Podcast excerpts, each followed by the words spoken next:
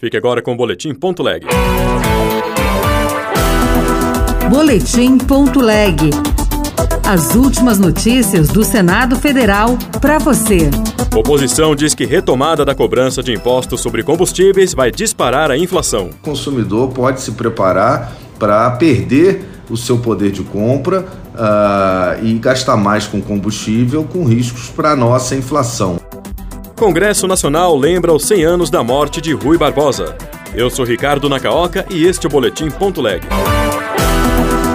Líder do governo justifica a retomada da cobrança de impostos sobre a gasolina e etanol. Oposição alerta para o aumento da inflação. Repórter Érica Christian. Com a retomada de 75% da cobrança do PIS e COFINS sobre a gasolina e de 21% sobre o etanol, a Petrobras reduziu os preços nas refinarias para minimizar o impacto para o consumidor. O Ministério da Fazenda estima um aumento real de 34 centavos no litro da gasolina e de 2 centavos no do etanol.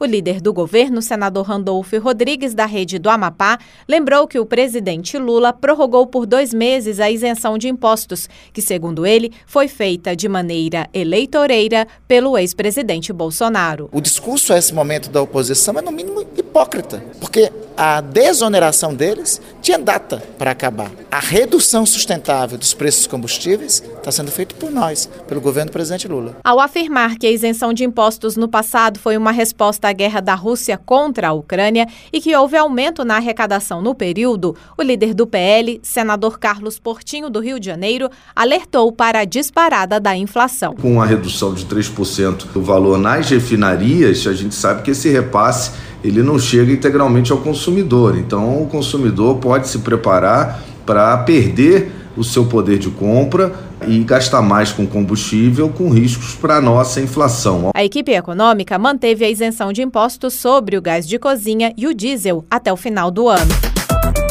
O Congresso Nacional lembra os 100 anos da morte de Rui Barbosa. O patrono do Senado foi advogado, jornalista, empresário, diplomata, deputado, senador por cinco mandatos. Repórter Bruno Lourenço. Rui Barbosa morreu em 1 de março de 1923, em seu quinto mandato no Senado Federal. Era considerado um homem à frente do seu tempo, como lembrou o presidente do Senado e do Congresso Nacional, Rodrigo Pacheco. Notabilizou-se como um dos proeminentes líderes na proteção dos direitos humanos no Brasil, com atuação destacada na defesa da liberdade de expressão e dos direitos políticos, bem como na luta pela abolição da escravatura e contra o racismo. O ex-presidente da República e do Congresso Nacional, José Sarney, destacou ainda o reconhecimento internacional de Rui Barbosa após sua participação na segunda Conferência Internacional da Paz, em 1907, na cidade de Haia, na Holanda. Ele conseguiu que, o título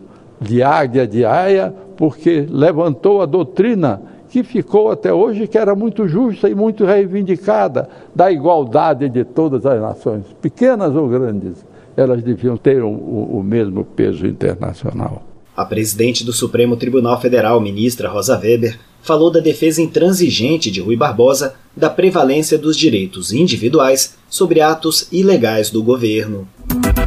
O relator da Comissão Temporária Externa dos Yanomami, Dr. Irã, do PP de Roraima, quer ouvir representantes dos povos indígenas, dos garimpeiros e do governo federal. O plano de trabalho deverá ser votado na próxima terça-feira. Para que ao final nós possamos consolidar todas as informações e sair daqui com um relatório que realmente venha trazer ao Poder Executivo sugestões que possam, de alguma forma, mitigar o sofrimento das nossas comunidades indígenas, também cuidar das pessoas que saíram dessa reserva. Já a vice-presidente da comissão, senadora Elisiane Gama, do PSD do Maranhão, defende audiências públicas com mais representantes dos povos indígenas. Você vê, não tem oitiva com a Polícia Federal, com a CESAI, que é a secretaria que trata especificamente da saúde indígena, não tem várias outras oitivas que são importantes para que possa haver um bom andamento. Outras notícias estão disponíveis em senado.leg.br/rádio. Você ouviu Boletim Ponto Leg. Notícias do Senado Federal.